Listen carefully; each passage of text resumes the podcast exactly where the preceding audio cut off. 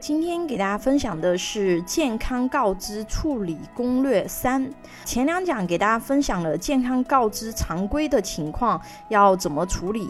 那么有的人他是在投保之后才意识到自己不符合健康告知，那么这种情况应该怎么处理呢？我们先看一下保险法对于这种健康告知没有如实告知的是怎么规定的。投保人故意。不履行如实告知义务的保险人，对于合同解除前发生的保险事故，不承担赔偿或者给付保险金的责任，并不退还保费，这个是一种情况。那么还有一种呢，是投保人因重大过失未履行如实告知义务，对保险事故的发生有严重影响的。保险人对于合同解除前发生的保险事故不承担赔偿或者给付保险金的责任，但应当退还保费。我们通俗来讲呢，就是说如果没有如实告知发生理赔，保险公司是可以拒赔的。差异就是一种情况呢，他会退给你保险费；另外一种情况呢，就是他连保险费都不退了。有的人想。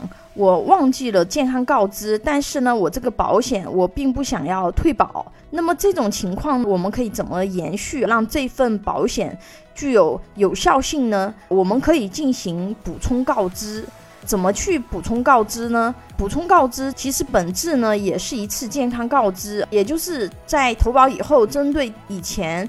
漏告知的，或者是忘记告知的一些情况进行告知，进行补充告知。最简单的方法呢，就是拨打保险公司客服的电话，或者是直接到柜台去办理。但是现在呢，很少人去网点，直接联系保险公司的官方客服就可以了。大部分的保险公司呢，都有网站客服的渠道、微信公众号的客服的渠道，以及电话客服的渠道。相关的客服人员呢，他会指导你进行健康告知的补充提交。比如啊，你忘记告知了某些事项，你跟客服人员说，那么需要去补充一些什么样的一些报告？准备好以后，根据他提示的渠道进行提交就可以了。补充健康告知以后，我们会得到怎么样的结果呢？前面有说到，这个类似于是一次健康告知，所以它的结果。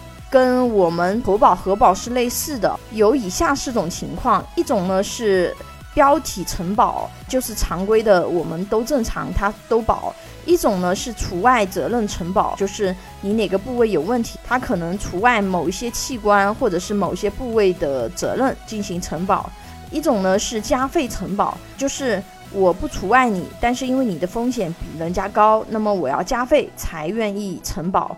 还有一种就是拒保，大部分这种补充告知啊，如果是影响不大的，比如说像肺炎啊，或者是急性支气管炎啊这种类型的，大部分都是可以继续标体承保的。如果是比较严重的，那么可能就要根据具体的情况去看，可能会获得其他的核保结论。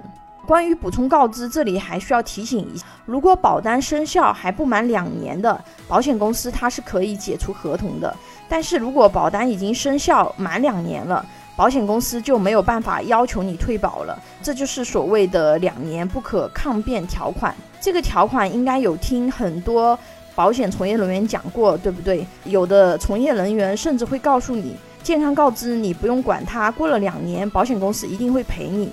对不对？这是错误的，这个是专业性非常差的人讲的话。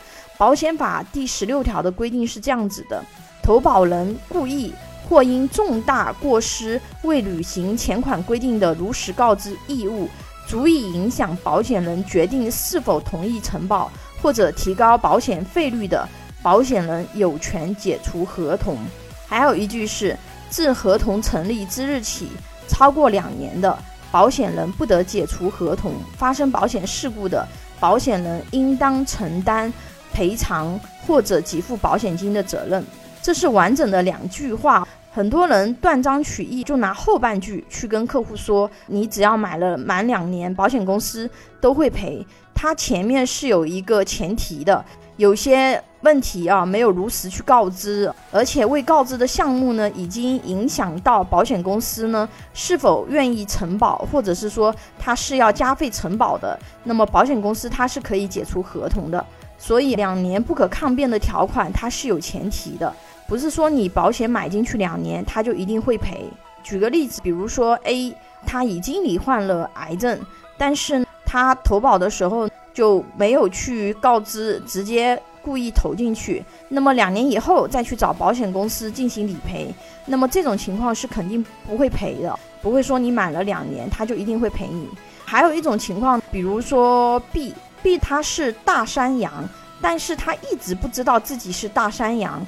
为什么呢？因为他从来没有去做过检查，也没有去查过乙肝两对半，所以他自己也不知道。因为平时没有症状嘛，所以说健康告知问卷问的时候呢，他也没有去告知，因为没有任何医疗机构有他大山羊的依据，包括他自己也不知道。所以这种情况下，他如果被查出来有肝脏类的疾病啊，他是可以理赔的，因为严格按照健康告知问卷来的。他虽然体内可能一直有这个大山羊，但是他自己不知道，因为没有症状，他也没有在任何的医疗机构去检查，有医生告诉他他有大山羊，所以说这种情况下呢，保险公司是要正常理赔的。拥有一百多家保险公司产品库，可以轻松货比三家，帮助有保险需求的家庭省钱省时间。